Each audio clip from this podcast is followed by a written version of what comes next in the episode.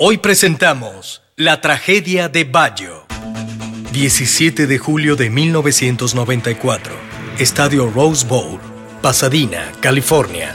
Italia se enfrenta a Brasil en la final de la Copa del Mundo, después de ser el único equipo americano en clasificar a los cuartos de final.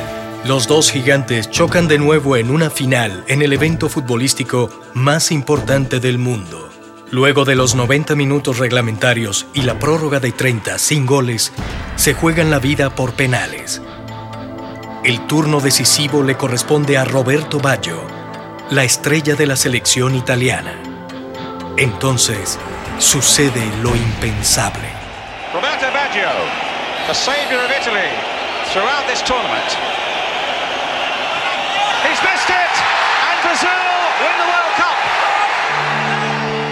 Ante 70.000 espectadores, el tiro de Roberto Baggio, uno de los más grandes futbolistas italianos de la historia, Balón de Oro de Europa, premio FIFA al mejor jugador del año, rebasó el travesaño y se llevó con él las esperanzas de millones de tifosi de la escuadra azzurra, que quedan atónitos, incrédulos, en shock.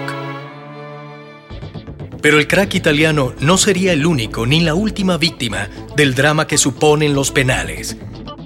Odiados tanto por aficionados como por jugadores, se trata de momentos de extrema presión psicológica y emocional.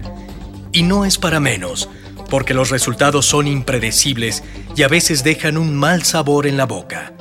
Algunos hablan de suerte, otros de habilidad.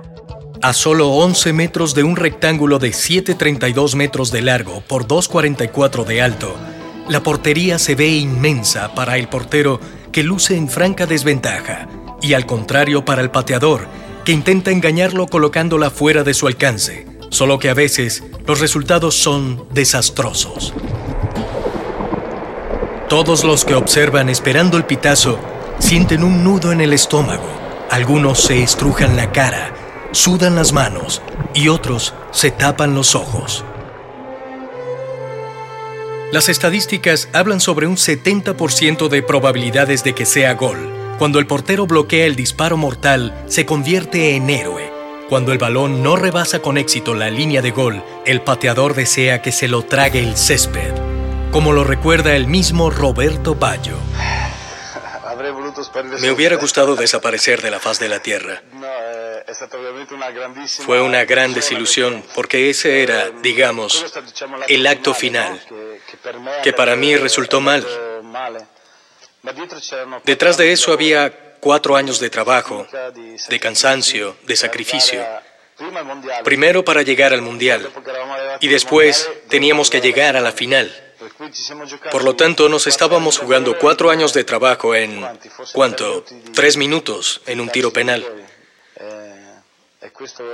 Y esto de perder en los penales fue algo difícil de aceptar, porque si hubiésemos perdido 3 a 0 el partido, quizás hubiera sido mejor.